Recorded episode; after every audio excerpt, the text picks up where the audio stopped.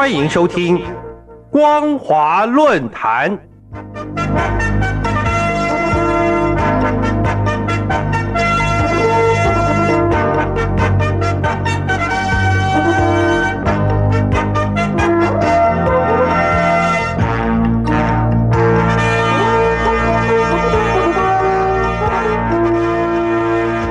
听众朋友您好，欢迎收听光华论坛，我是黄轩。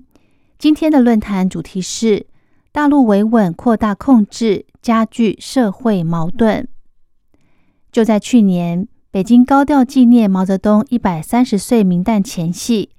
中共公安部以及教育部向各地方政府治安机关、高教机关下达指示，要求严格监控辖区内所有天主教。基督教相关教会以及教堂的集会情形，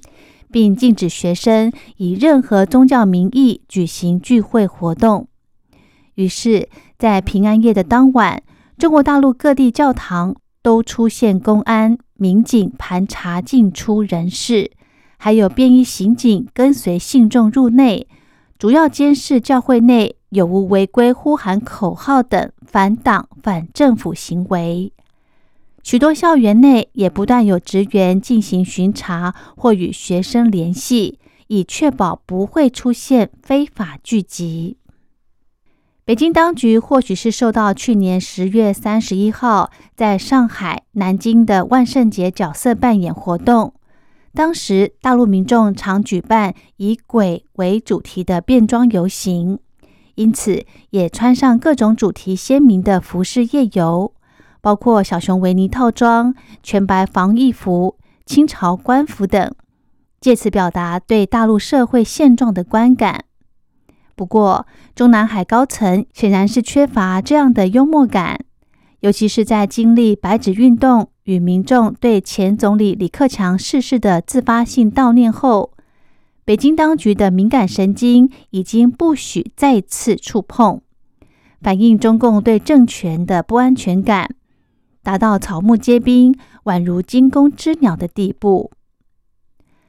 中共为了表达对毛泽东的尊崇，先是由国家广电总局在央视与各大卫星电视以及大陆串流平台播放以毛泽东为主角的革命历史题材电视剧，再由中南海高层举行相关纪念活动，更动员上万民众。到湖南韶山的毛泽东纪念广场挥红旗，唱《东方红》。北京当局的目的当然是为了现实政治服务，试图透过缅怀过去领导人，展现重视历史传承。而更重要的是，强调坚决维护习近平党中央的核心以及全党的核心地位。坚决维护党中央权威和集中统一领导，也就是所谓的“两个维护”的造神咒语。但这样的操作，同时也令中共宣传主事官员处境尴尬，担心弄巧成拙，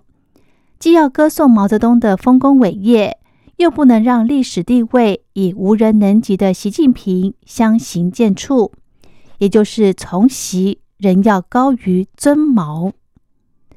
事实上，曾经有数千万大陆民众死于毛泽东掀起的政治运动，甚至连习近平都是受害者之一。在中共党史的禁忌话题里，习近平的父亲习仲勋就有被毛泽东罗织罪名入狱的过往。不论习近平是否尽释前嫌。但大陆民众更关心却不敢说的是，有多大的可能会回到大跃进、回到文化大革命的社会？而北京当局的举措就与今年一月一号正式实施的《爱国主义教育法》密切相关。中共学者指出，该法是为了应应大陆内外部环境重大变化，核心在要求民众坚持爱国、爱党。爱社会主义，并认同国家主权和社会制度。最重要的是听党话，跟党走，做新时代的忠诚爱国者。然而，自从该法生效后，中共就开始在各领域展开教育行动，像是沈阳市政府依《爱国主义教育法》第二十二条，鼓励和支持宗教团体开展爱国主义教育，增强信教群众国家公民法治意识和爱国情感，引导宗教与社会主义社会相适应规定。另外，还要求基督教会的主日崇拜活动改为表演祖国颂歌曲，以及辽河儿女跟党走的舞蹈，并在教堂讲授两万五千里长征的故事。可见，北京当局设立该法的目的，不仅是为了洗脑民众与加强钳制人民言论、宗教等自由。甚至透过地方政府的加码执行，更显得荒谬可笑。更微妙的是，去年十二月十八号，中共宣布改革开放四十五周年。虽然各大官媒都以大篇幅评论赞扬中共的非凡成就，但大陆社会却反应冷淡，因为民众深知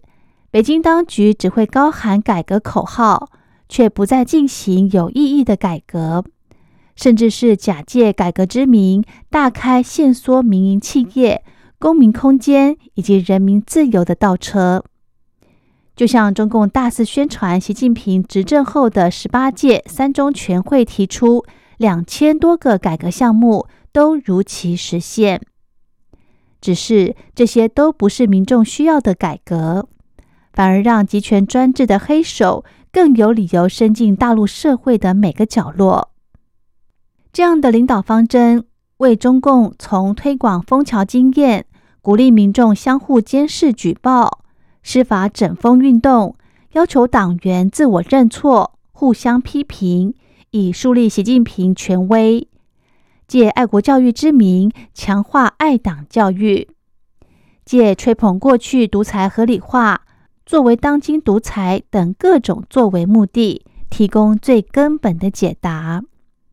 只不过，当改革开放成为加强内部控制的同义词，爱党就是爱国，只能缅怀毛主席，却不能过洋节。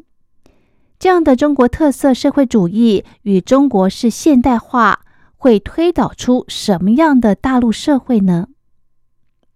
如今。维稳已经成为北京当局一切施政作为的核心，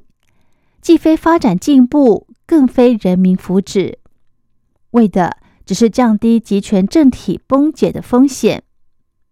所以，中共必须找出所有潜在的危险因子，并采取各种无所不用其极的行动。但中南海高层忽略了由历史经验得出的道理，就是独裁专制。高压统治都不能形成真正的稳定，而深埋的政治社会矛盾只会为加剧下一次的冲突蓄积更高的反抗能量。那么，中国大陆未来的情势变化值得密切关注。